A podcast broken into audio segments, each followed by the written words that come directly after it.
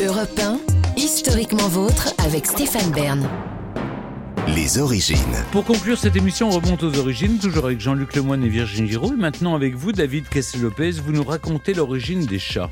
Je trouve ça fou que les chats arrivent à ce qu'on les aime bien, alors que quand même, c'est des gros, gros bâtards. Ils n'ont pratiquement aucun attachement sentimental. Toutes leurs tendresses sont calculées. Jamais ils lèveront le petit doigt pour toi. Ils font tomber exprès des choses par terre et ils s'excusent pas.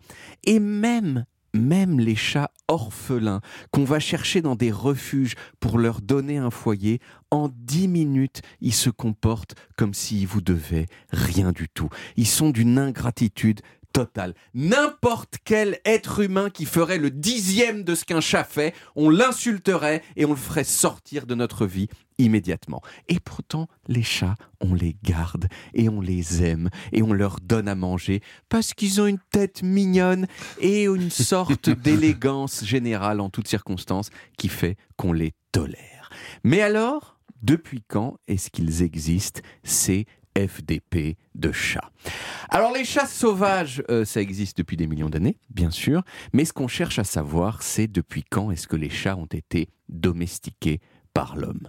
Eh bien ça, ça date d'il y a à peu près 10 000 ans et c'est lié au début de l'agriculture dans cette région du Proche-Orient, berceau de l'humanité moderne qu'on appelle le croissant fertile.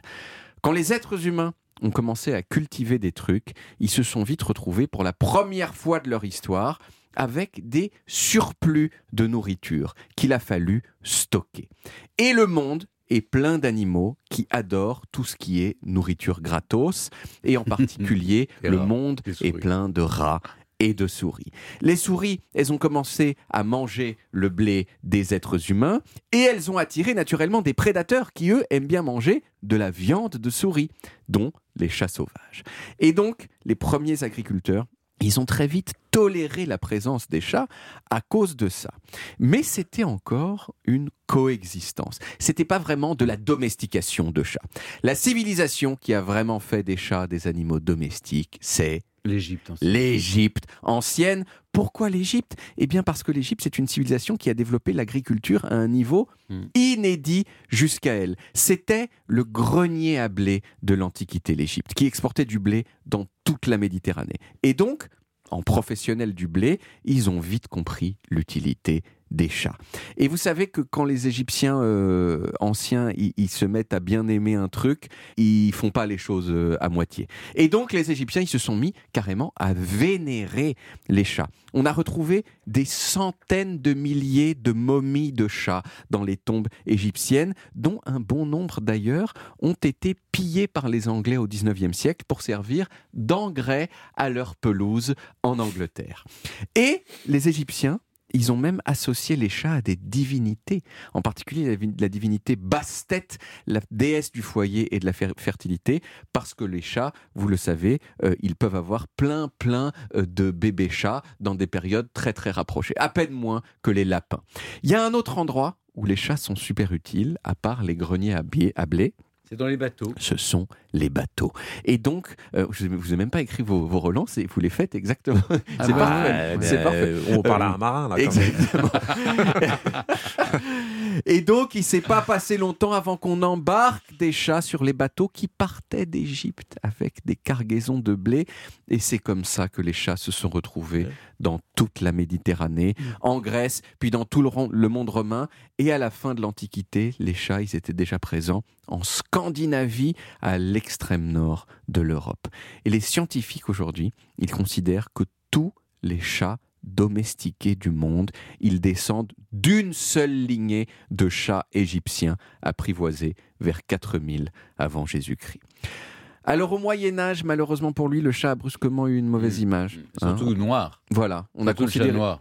ouais, Il portait malheur. mais pas seulement, hein, tous, hein, les chats en noir en particulier, mais on a considéré, si vous voulez, à juste titre, que c'était un animal fourbe, perfide, sournois.